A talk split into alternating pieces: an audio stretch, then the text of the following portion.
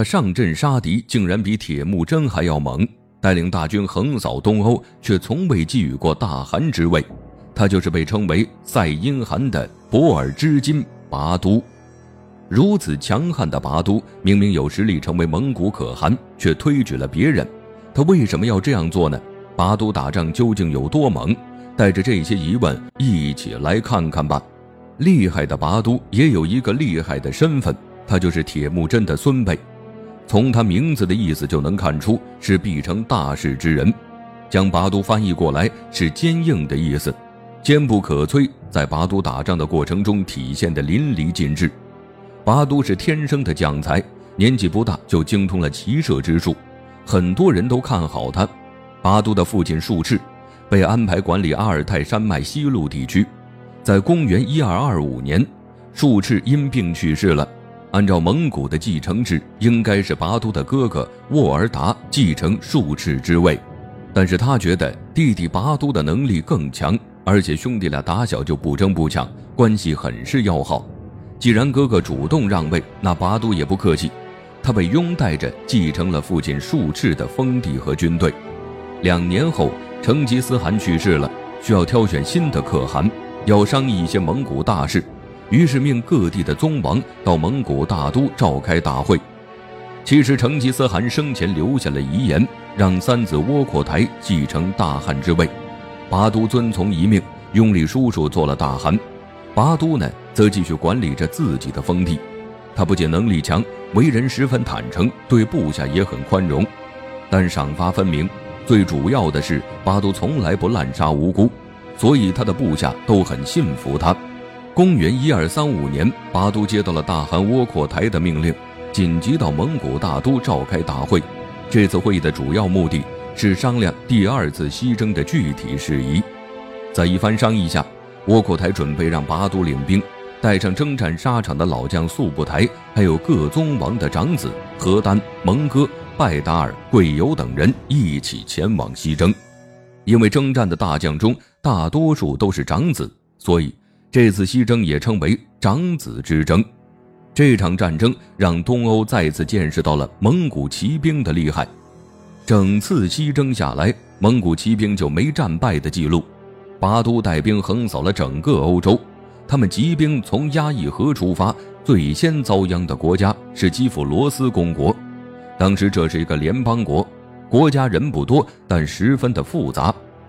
但拔都领兵花费没一年的时间，就拿下了基辅罗斯公国的东部领土，紧接着就攻下了这个国家最大的城市。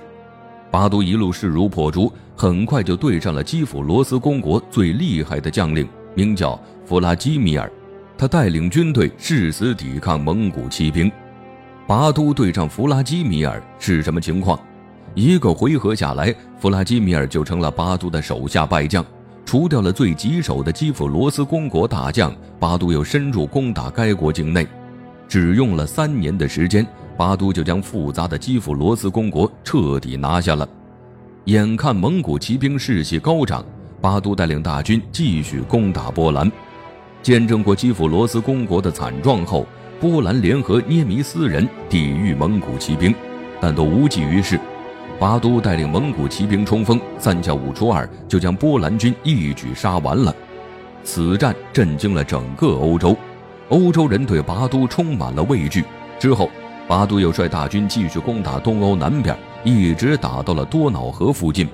本来拔都准备继续前进，但公元一二四二年，拔都收到了大汗窝阔台病逝的消息，他不得不率蒙古大军返回。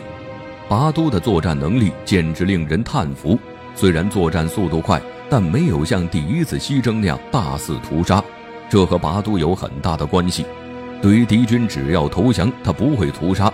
这次西征也大大提高了拔都在蒙古的威望。窝阔台病逝后，由遗孀托列哥掌控着蒙古大权。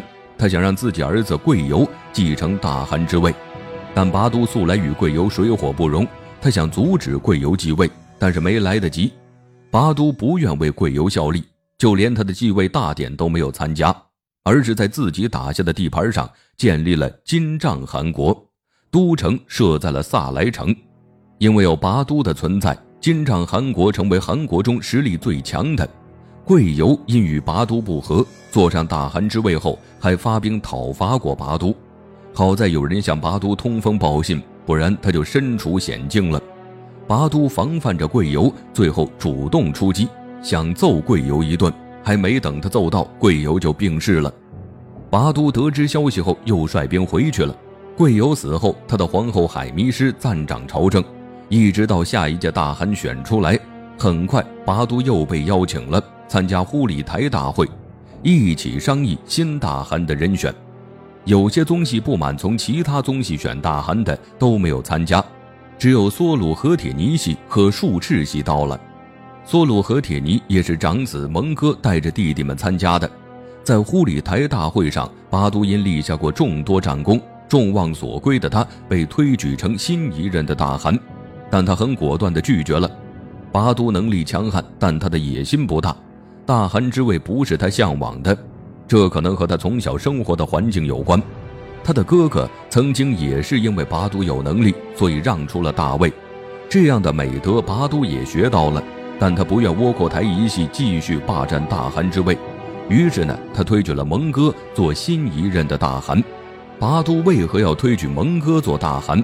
在他眼里，蒙哥也是一位能力出众的人，而且在第二次西征的时候，蒙哥有很出色的表现。拔都看中的人不会出错，于是蒙哥被推举成了新一任的汗位继承人。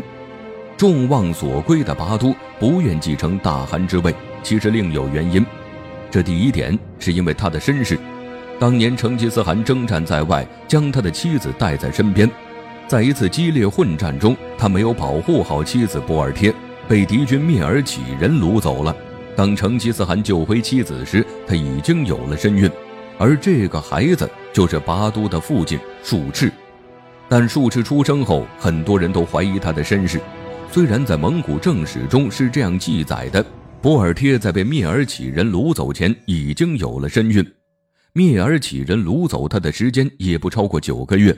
那这样算的话，那术赤就是成吉思汗的儿子。但因为有过一段被掳走的经历，术赤还是被人另眼相看。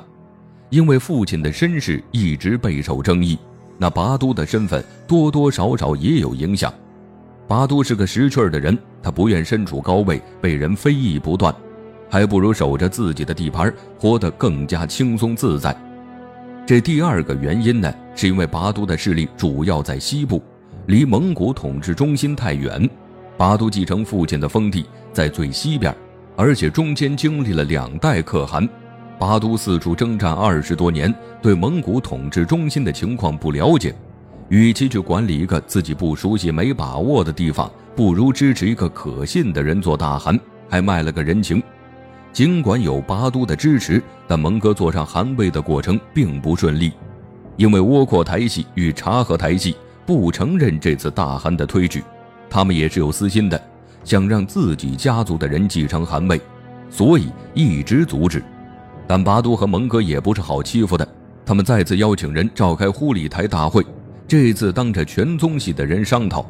在大会举行期间，拔都命弟弟率兵前往蒙大都，就是为了防范窝阔台和察合台两大势力，怕他们出什么幺蛾子。双方一直纠缠两年，蒙哥才顺利坐上汗位。他为了感谢拔都，赋予了他很多权利，但拔都都不贪心，对蒙哥说。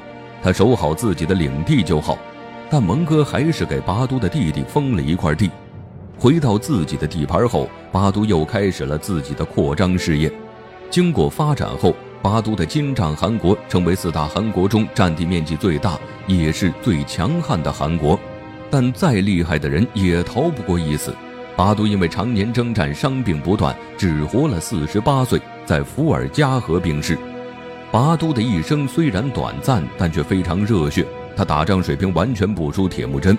拔都死后被称为赛因汗，翻译过来是好大汗的意思。这是后人对他毫不吝啬的赞美。